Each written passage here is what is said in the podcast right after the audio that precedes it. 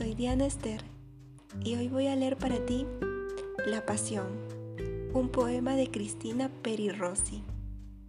Salimos del amor como de una catástrofe aérea. Habíamos perdido la ropa, los papeles. A mí me faltaba un diente y a ti la noción del tiempo. ¿Era un año largo como un siglo o un siglo corto como un día? Por los muebles, por la casa, despojos rotos, vasos, fotos, libros deshojados.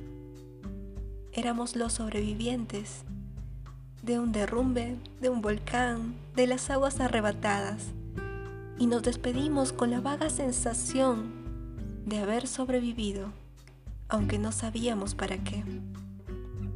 Si te gustó, subo contenido cada martes y jueves.